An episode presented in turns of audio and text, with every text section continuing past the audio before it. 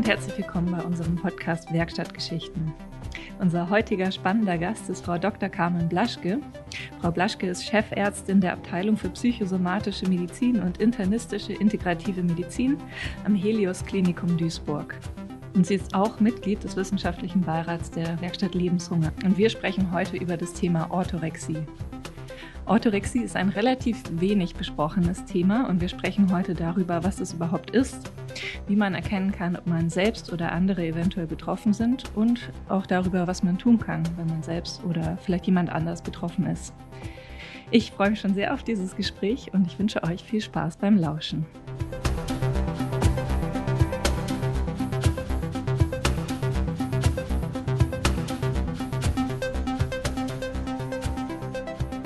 Ja, herzlich willkommen, Frau Blaschke, hier in unserem Podcast. Ich freue mich sehr, dass Sie heute hier Gast sind. Und ähm, ja, ich würde sagen, wir fangen wie immer einfach mal damit an, dass Sie sich vielleicht für unsere Hörer und Hörerinnen einfach einmal vorstellen, wer Sie sind, was Sie so machen. Und dann, genau, starten wir los.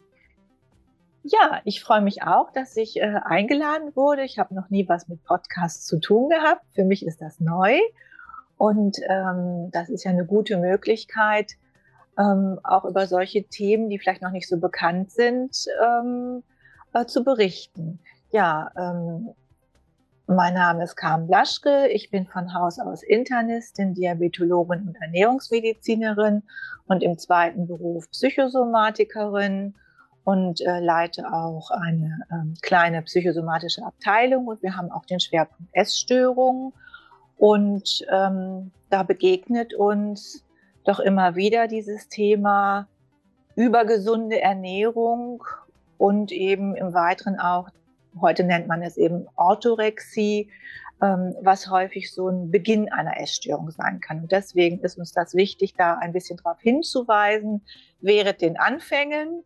Denn Prävention ist ja wichtiger als Heilung. Das wissen ja viele, dass wenn eine Essstörung schon ausgeformt vorliegt, und äh, dann sogar eine stationäre Behandlung braucht, ähm, würden wir Kliniker uns natürlich wünschen, wenn vielleicht früher eingeschritten worden wäre und nicht erst eine stationäre Behandlung erforderlich ist. Und das wünschen wir allen denen, die vielleicht gefährdet sind. Mhm. Ja, ja, da kann ich Ihnen nur absolut zustimmen. Und deswegen haben wir uns ja heute auch dafür entschieden, das Thema Orthorexie zu wählen für unseren Pod Podcast heute. Und ähm, als äh, Frage, als erste Frage vielleicht für alle, die sich in dem Themenbereich noch nicht so auskennen, was ist denn Orthorexie überhaupt? Also, dass Orthorexie kein deutscher Begriff ist, hört man sofort. Es kommt aus dem Griechischen und heißt quasi richtig Appetit. Mhm. Und ähm, benutzt wird es seit äh, 1997 ein ähm, US-amerikanischer Alternativmediziner, ein Dr. Steve Bradman, der war selbst betroffen. Das ist ein Arzt, der hat viele Ratgeber geschrieben, dem war es als Alternativmediziner wichtig, alles, was praktiziert wird, aber auch wissenschaftlich zu hinterfragen. Und dabei ist er sich selbst auf die Schliche gekommen und hat dann quasi seine Leidensgeschichte in eine Diagnoseform gegossen und ähm, hat auch einen äh, Selbsttest, einen Fragebogen entwickelt. Da kommen wir sicherlich nachher nochmal drauf. Und eben seitdem gibt es diesen Begriff ähm, des übergesunden Essens. Aber dieser Begriff ist noch keine Diagnose oder ist noch nicht in den Diagnosekriterien, in den internationalen abgebildet. Man kann das immer nur so als äh, Essstörung sonstige oder sowas ähm, ähm, äh, deklarieren, weil man noch so gar nicht genau weiß, ist es wirklich eine reine Essstörung, ist es eine Angststörung, ist es eine Zwangsstörung, ist es eine Hypochondrie, ähm, ist es eine somatoforme Störung. Also somatoforme Störung äh, ist immer, wenn, wenn Angst ist, durch äh, falsches Verhalten eine körperliche Erkrankung zu kriegen. Also da ist man sich eben noch nicht so ganz sicher. Mhm. Okay, ja. Also Sie haben schon gesagt, bei Orthorexie geht es darum, sozusagen richtig zu essen, also gesund sich zu ernähren. Ähm, wie sieht es denn dann klassischerweise aus? Ich weiß, Essstörungen oder auch alle andere Störungen haben viele Gesichter, aber wie genau kann ich mir das jetzt vorstellen? Also diese genaue Antwort gibt es gar nicht, mhm. weil ähm, das sehr individuell ist. Also ähm, gesunde Ernährung, das kennen ja einfach äh, viele, das ist einfach ein Hype, das ist einfach ein Trend in heutiger Zeit, äh, dass viele Menschen sich sehr ernährungsbewusst ernähren wollen. Und dann ist es ein schleichender Übergang in dieses zwanghafte orthorektische Verhalten. Das geht dann meistens los, dass bestimmte Lebensmittel aussortiert werden. Es gibt auch manchmal so ideologische Überbauten, sogar teilweise religiöse Überbauten, was gut und was schlecht ist. Und ähm, die Lebensmittelauswahl äh, wird dann immer weiter eingeschränkt. Es wird dann eben, es geht nicht um Kalorien, es geht nicht um Genuss.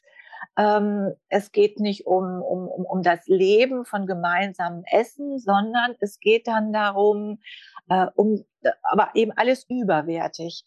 Ähm, wo kommt das Lebensmittel her? Wie muss es zubereitet werden? Ähm, es gibt dann äh, Betroffene, die also ganz zwanghafte, rigide Abläufe haben, wie etwas gekauft und zubereitet wird ähm, oder es geht um die äh, spezielle Kombination von Lebensmitteln. Ein bisschen kennt das ja jeder, Rohkost, Biokost, Trennkost, aber das ähm, übersteigt einfach äh, dieses äh, übliche Maß. Und eben das Wichtigste, Genuss spielt überhaupt keine Rolle mehr. Mhm. Aber es ist nicht so, dass ähm, Orthorexie ähm, Betroffene äh, sich direkt vergleichen können, so wie jetzt zum Beispiel Veganer. Ne, da mhm. gibt es äh, äh, ähm, irgendwann ja Regeln und, und Vorstellungen. Also äh, ein ähm, von Orthorexie Betroffener ähm, kann ganz spezielle ähm, Vorstellungen und Regeln und rigide Regeln haben, äh, die jemand anders mit Orthorexie äh, niemals praktizieren würde. Deswegen kann man es auf dieser Verhaltensebene, was dann wirklich praktiziert wird, nicht vergleichen. Aber was vergleichbar ist, eben auch dieses missionarische, dass ähm, die Betroffenen das Gefühl haben, sie haben jetzt irgendwie die Weisheit äh, gefunden und alle müssten sich jetzt so ähm, äh, beschäftigen und äh, ernähren. Und ähm, es ist ähm, auch so, ähm, dass eben und deswegen geht man davon aus, dass es schon ähm, Ähnlichkeit mit einer Essstörung hat oder zu den Essstörungen gehört, ähm, dass Essen, Lebensmittel kaufen, sich beschäftigen mit, mit Essen einfach überwertig wird. Und mhm. der Cut-off von gesunder Ernährung, gesunder Lebensweise in Richtung Orthorexie ist dann gegeben, wenn es halt ähm, äh, körperliche, soziale und psychische Einschränkungen gibt. Mhm. Okay, ja. Ja, genau. Das ist nämlich, finde ich, aus meiner Perspektive natürlich ein bisschen das Schwierige an dieser Erkrankung, dass gesundes Essen ja erstmal was Positives ist und sich viele ja auch darum bemühen, sich gesund zu ernähren. Und ähm, dann diesen Punkt zu finden, wo es eben dann nicht mehr gesund ist, stelle ich mir vor, ist gar nicht so einfach. Genau. Mhm, aber Sie haben es jetzt schon gut eingegrenzt. Also Sie haben gesagt, wenn es sozusagen das Leben beeinträchtigt. Sie haben auch gesagt, Genuss spielt keine Rolle mehr. Ähm, und es nimmt einen großen Raum ein im Leben sozusagen. Gibt es sonst noch andere Sachen, ähm, wo man so vielleicht auch selbst, wenn man vielleicht selbst betroffen ist, merken kann, ah, das kippt gerade in eine Richtung, die nicht gut ist? Ja, also es gibt ähm, zwei Fragebögen, die entwickelt wurden. Das eine ist die Düsseldorfer Orthorexie-Skala und das andere ist eben ähm, dieser Fragebogen, äh, dieser Selbstfragebogen von dem Bradman. Ich könnte einfach mal ähm, die Fragen vorlesen. Mhm, sehr gerne. Ähm, das sind äh, zehn Fragen von dem äh, Selbsttest. Ähm, also wenn sich jemand über drei Stunden am Tag gedanklich mit gesunder Ernährung beschäftigt. Oder wenn schon der nächste Tag, was die Ernährung angeht, komplett durchgeplant wird. oder wenn die Qualität der konsumierten Lebensmittel wichtiger ist als der Genuss beim Essen oder mit wem man zusammen ist. Der nächste Punkt wäre, trotz dieser Qualitätszunahme der Lebensmittel ähm, verringert sich aber die Lebensqualität der Betroffenen. Das, was sie eigentlich erreichen wollen, dass sie vielleicht gesünder, leistungsstärker sind, das ähm, tritt eben nicht ein, weil das Leben so eingeschränkt wird. Hm. Äh, die Regeln werden immer strenger und immer rigider. Das ist zum Beispiel auch eine Parallele zu anderen Essstörungen, dass also immer noch bewusster, noch bewusster, noch bewusster eingeschränkt wird. Und eben ganz wichtig, Verzicht auf früher gerne gegessene Lebensmittel. Ne? Also wir kennen das ja alle so äh, nach Weihnachten und Silvester und den Feierlichkeiten und dann kommt Silvester, oh, nehme ich mir vor? Wir haben ja weniger Süßigkeiten, essen weniger Fastfood und dann hält das so ein paar Wochen und dann eben nicht mehr. Also dass keine Flexibilität da ist. Also ähm, äh, dass man nicht mal ähm, vielleicht auch etwas Ungesundes essen kann und dann wieder gesünder. Also die Flexibilität äh, verschwindet. Mhm. Ja. Und oder es wird sich verboten, äh, das zu essen. Und ganz wichtig, das ist auch ein bisschen wie bei den äh, regulären Essstörungen, das Selbstwertgefühl ähm, wird gehalten und gesteigert durch dieses äh, Konsumieren vermeintlich gesunder, reiner, richtiger Lebensmittel. Ähm, und es entsteht dann so ein bisschen so ein Überlegenheitsgefühl anderen gegenüber, die das nicht schaffen, äh, die sich vermeintlich schlechter ernähren. Mhm. Und äh, dann gibt es noch so Schuldgefühle und Selbstablehnung bei Verletzung der Regeln. Auch das kennen wir ja von den klassischen Essstörungen, dass das Selbstwertgefühl ähm, oder Schuldgefühl, oh je, oh je, heute habe ich doch wieder viele Kalorien gegessen. Das ist bei den Orthorexie-Patienten dann, oh, heute habe ich doch äh, irgendwie nicht alle Regeln eingehalten. Und da merkt man einfach schon, wie sehr das Leben dann dadurch und die Stimmung und das Wohlbefinden dadurch beeinflusst sein kann. Ähm, und was dann häufig resultiert, ist eine soziale Isolation durch Ernährungsgewohnheiten. Ähm, das ist bei anderen Essstörungen auch häufig so. Ganz viele soziale Kontakte äh, sind ja einfach mit Essen und Trinken äh, vergesellschaftet. Mein früherer Chef hat immer gesagt, eine Essstörung ist quasi ein sozialer Suizid, weil man eben nirgendwo mehr hingehen kann. Mhm. Und, oder auffällt, wenn man dann immer äh, äh, was Besonderes ist, dann zieht man natürlich auch die Aufmerksamkeit auf sich, dann ist das sofort Gesprächsthema. Und äh, um das zu vermeiden, gibt es manchmal eben eine immer weitere soziale Isolation, um mit seinem Essverhalten äh, klarzukommen. Und das mhm. Einhalten der Regeln führt zu einem beruhigenden Gefühl der totalen Kontrolle. Mhm. Deswegen geht man eben auch davon aus, äh, dass die Orthorexie auch quasi unter die Angststörungen fällt, ne? Mhm. weil eben damit Angst gebunden wird. Also das sind so diese zehn Punkte, die in diesem Selbstfragebogen drinstehen. Und man sagt, wenn ähm, jemand äh, zwei äh, bis zwei kann, kann man ankreuzen, aber was über drei ist, da kann man sich schon überlegen, hm, bin ich vielleicht doch ein bisschen überwertig mit Essen äh, beschäftigt. Und ab vier oder mehr würde man sagen, da wäre schon dann auch äh, Beratung vielleicht erforderlich oder so ein bisschen innehalten, was mache ich da eigentlich? Warum tue ich das? Ähm, wie hat das angefangen? Möchte ich das eigentlich weiter so? Ja. Mhm. Okay, ja, ich finde es sehr hilfreich, diese Fragen zu haben, weil da können alle, die jetzt zuhören, ja reflektieren. Ähm, bin ich davon betroffen oder nicht? Das kann man auch googeln, wenn man das eingibt, äh, Selbsttest Bradman, dann äh, findet man das auch. Ja, super. Genau. Angenommen, es hört jetzt jemand zu und äh, die Person hat das Gefühl, ich bin vielleicht selbst betroffen oder vielleicht ist meine Tochter, mein Sohn betroffen. Was kann man denn dann machen?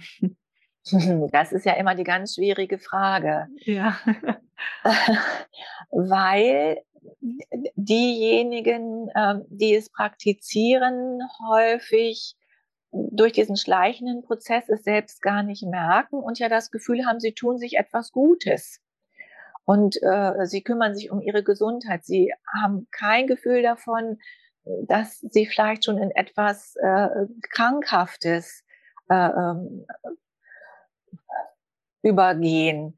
Und äh, der Leidensdruck ist erstmal so nicht da. Der Leidensdruck kommt klar quasi eigentlich erst später, wenn zum Beispiel doch dann Untergewicht auftritt oder wenn Mangelerscheinungen auftreten oder wenn die soziale Isolation mehr wird, Depression, Ängste vielleicht dazukommen.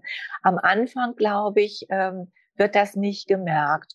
Und äh, diejenigen, die betroffen sind, kommen wahrscheinlich nicht mit der Frage, ich glaube, ich habe eine Orthorexie zu einer Beratung, sondern sie kommen wahrscheinlich mit Ängsten, Zwängen und Depressionen vielleicht in, in eine mhm. Beratung. Ähm, ich würde sagen, wenn jemand das hört und merkt, Mensch, da betrifft mich doch einiges, dann würde ich, glaube ich, erstmal empfehlen, sich mit Freunden, Vertrauten, Familie auseinanderzusetzen und zu sagen, Mensch, habt ihr das gemerkt? Wie findet ihr das eigentlich? Macht ihr euch Sorgen? Äh, ist das für euch noch so im Rahmen? Also erstmal so einen Realitätsabgleich zu machen. Ne? Ähm, mhm. man muss sagen, äh, aus Studien weiß man, dass Yoga-Lehrerinnen, äh, Sportler, die haben bis zu 50 Prozent würden die unter diese Kategorie fallen.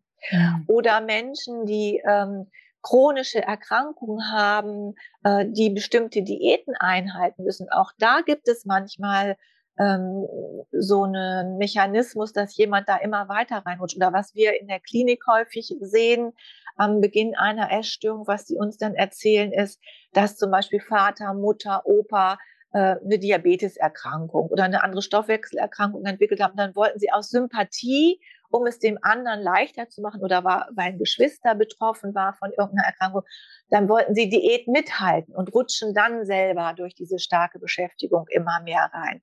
Also ähm, gerade Menschen, die in solchen äh, ähm, Berufen oder ähm, in Familien mit Erkrankten leben und wo Diät ein Thema ist, gesunde Ernährung Thema ist, die sollten besonders darauf achten. Mensch, ist das noch so okay oder rutscht das so ein bisschen ab? Bin ich vielleicht doch irgendwann eingeschränkt? Also. Realitätscheck. Mhm. Und ähm, wenn man dann das Gefühl hat, hm, ich sollte vielleicht doch aufpassen, finde ich, ähm, so als ersten Schritt vielleicht mal eine Beratung bei einer Ernährungsberaterin äh, zu suchen mit der Frage, ist mein Essverhalten schon so speziell, obwohl ich es eigentlich gesund machen wollte, dass ich schon eine Fehl- und Mangelernährung vielleicht habe. Und das könnte dann auch nochmal so ein Regulativ sein. Da ist jemand, der kennt sich eigentlich gut, mit Ernährung, gesunder Ernährung, differenzierter Ernährung und Diät aus. Und der kann mir vielleicht nochmal einen Hinweis geben, Mensch, das ist schon irgendwie nicht mehr so im, Rahmen und kann dann auch helfen, vielleicht peu à peu wieder ähm, vermiedene Lebensmittel oder vermiedene Situationen mit Essen einzubauen. Also man empfiehlt dann erstmal an diesem Thema Flexibilität anzufangen. Also kann mhm. ich mal mit Freunden essen gehen und etwas zu mir nehmen, was ich sonst nicht esse. Also dass man da einfach wieder ähm, einen größeren Spektrum, einen größeren Spielraum äh, äh, bekommt und es einfach ehrlich zum Thema machen. Das ist, glaube ich, wichtig. Und ähm, wenn die Frage ist, was sollen denn Freunde, Verwandte, Familie machen oder auch Mitarbeiter, wenn man zusammen in der Mensa ist oder so, äh, oder Kantine, da ist es wichtig, so ähnlich wie bei den Essstörungen, dass man da nicht wie so ein äh, Trampeltier irgendwie durch den Porzellanladen marschiert, sondern sagt, Mensch, mir ist aufgefallen, also liebevoll, mhm. mir ist mhm. aufgefallen, dass du anders isst. Magst du das mal erzählen? Also ein Interesse signalisieren und nicht sofort, oh, krankhaft und Orthorexie und hast du gehört und ne, sondern Mensch, was bedeutet dir das dann? Also über eine Zuwendung und ein Interesse ganz vorsichtig vielleicht immer ein bisschen zu hinterfragen oder zum Beispiel sagen, Mensch, das ist schade, du kommst gar nicht mehr mit nach dem Sport, wenn wir dann noch was essen gehen Magst du mal sagen, warum? Also diese fürsorgliche Beziehungsebene in den Vordergrund stellen, das würde ich so empfehlen. Mhm. Ja, total schön. Das ist ja auch eine ja, ganz positive Art, das Thema irgendwie ja. zu, zu, zu reflektieren, sozusagen, dann mit der oder dem Betroffenen. Ja. Okay, jetzt hatten Sie ja gerade angesprochen, dass wenn man von ähm, so das Gefühl hat, man ist von Orthorexie betroffen, dass man dann einmal sozusagen ähm, abgleichen soll mit dem Umfeld. So. Und man soll auch vielleicht, wenn man schon merkt, äh, so man ist ein bisschen betroffen, anfangen zu versuchen, etwas flexibler zu handeln. Sich vielleicht Ernährungsberatung suchen und so weiter. Wann kommt denn dann der Punkt sozusagen, wo vielleicht eine Psychotherapie oder ja vielleicht sogar ein Klinikaufenthalt empfehlenswert wäre? Das ist eine ganz, ganz wichtige Frage.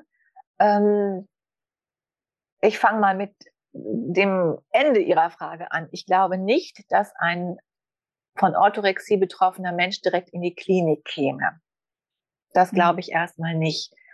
Ähm, und ähm, die, die Antwort auf die andere Frage ist, in dem Moment, wenn das Umfeld signalisiert, das ist doch ein größeres Ausmaß als sich vielleicht der Betroffene, die Betroffene selbst eingesteht, wenn die ähm, Ernährungsberatung zu dem Schluss kommt, da gibt es doch mehr Probleme, mehr Ängste, mehr Zwänge, ähm, mehr ähm, andere Themen, auch vielleicht Depressionen, ähm, dann sollte eine Beratung bei einem Psychotherapeuten, Psychotherapeutin stattfinden oder in einer Beratungsstelle, damit man abklärt, in welche Richtung soll es weitergehen. Mhm. Und bei der Frage, wie man eine ähm, Orthorexie behandelt, da ist die Empfehlung, neben dem, was ich am Anfang gesagt habe, erstmal nur so Flexibilisierung und Gucken und Fehlernährung und Mangelernährung verhindern.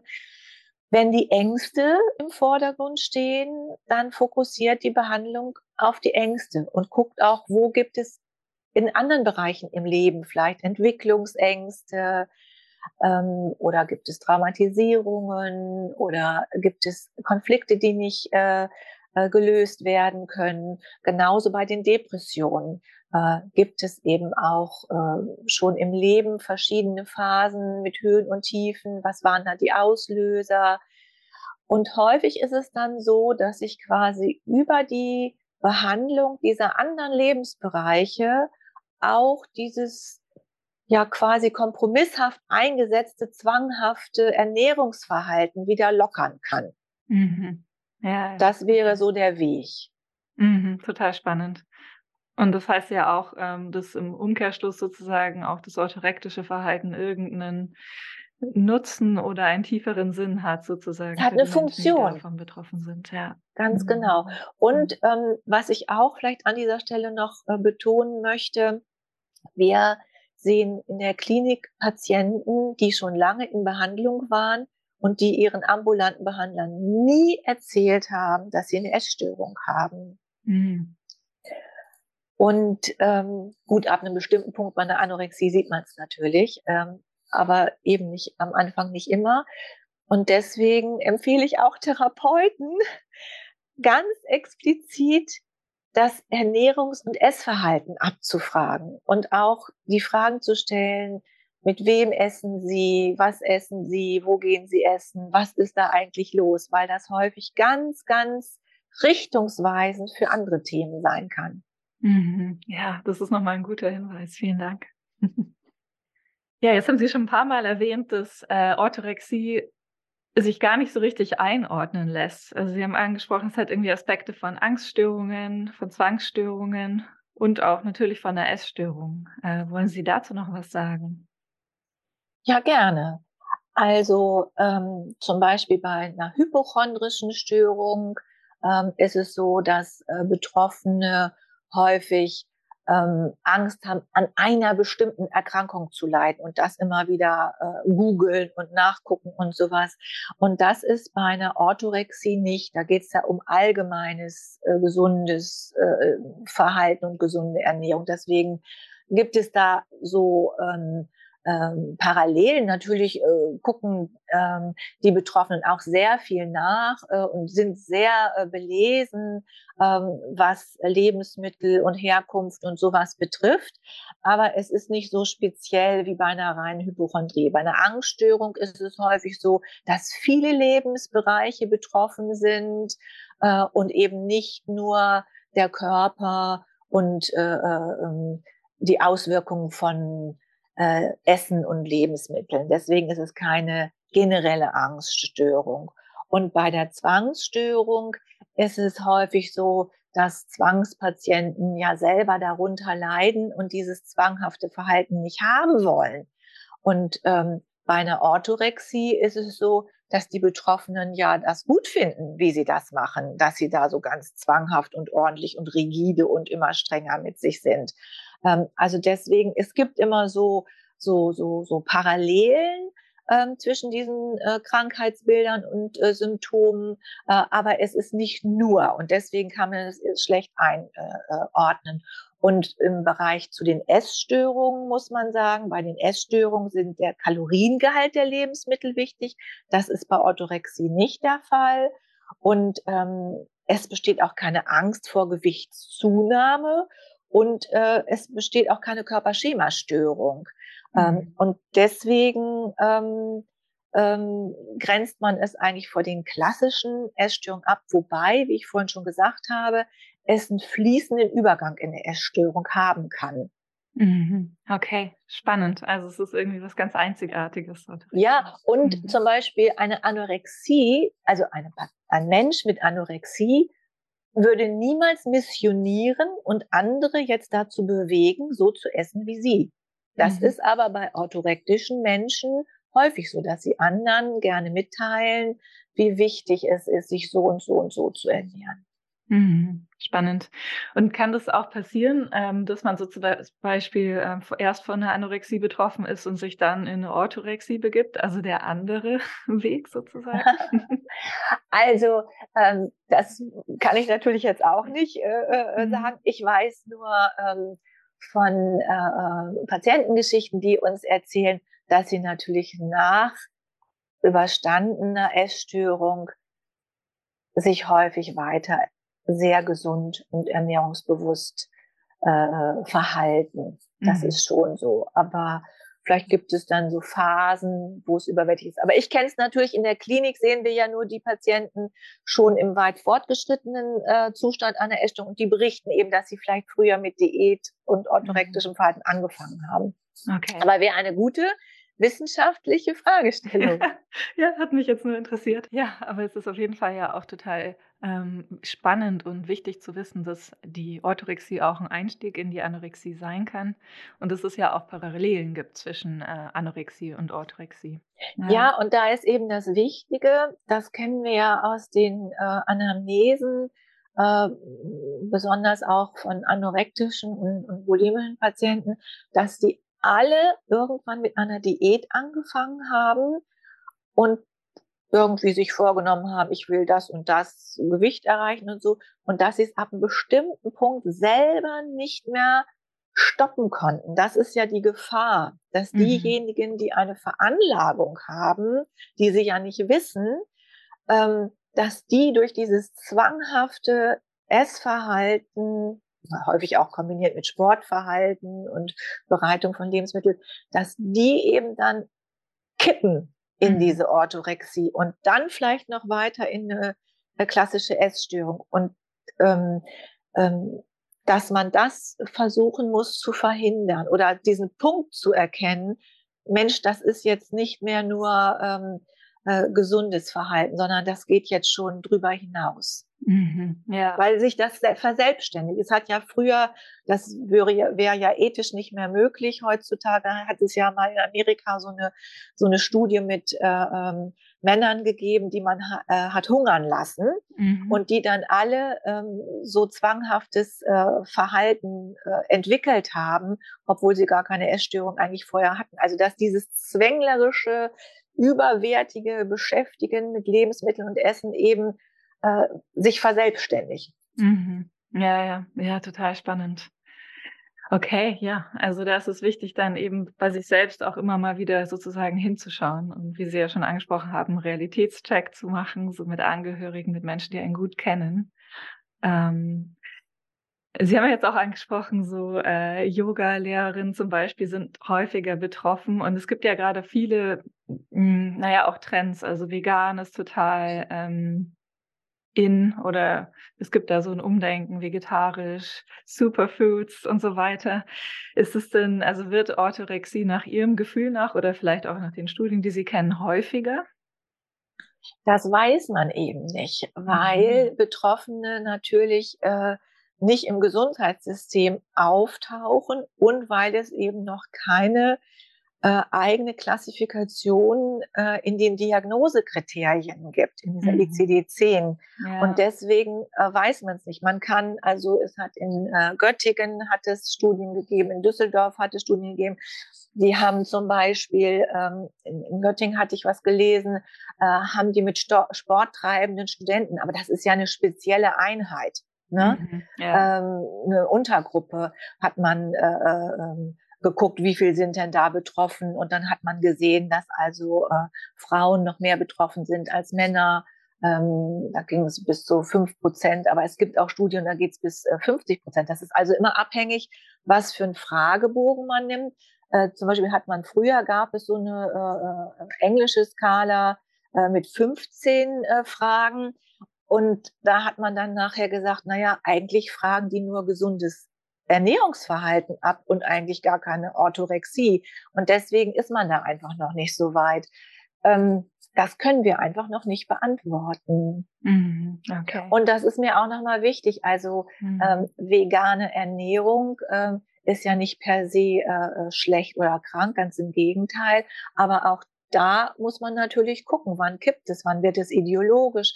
Aber solange Menschen sich äh, gemeinsam treffen, gemeinsam kochen, äh, Spaß daran haben, äh, sich mit den Themen, die dahinter stehen, beschäftigen, äh, ist es ja okay, wenn sie dann auf bestimmte äh, Sachen achten. Als, äh, als Veganer, Vegetarier muss man eben bestimmte äh, Supplements zu sich nehmen, um nicht in Gefahr zu laufen.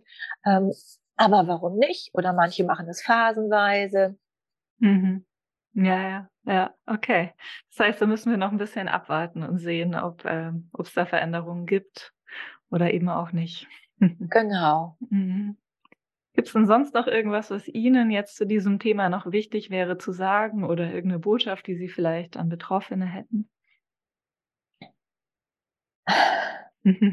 Also, ich glaube, ähm, es ist wichtig, ähm, dass das Essen nicht einfach ein Hobby wird, mhm. sondern dass es eben, wir sind soziale Wesen und das Wichtigste im Leben ist, dass wir gute soziale Kontakte haben.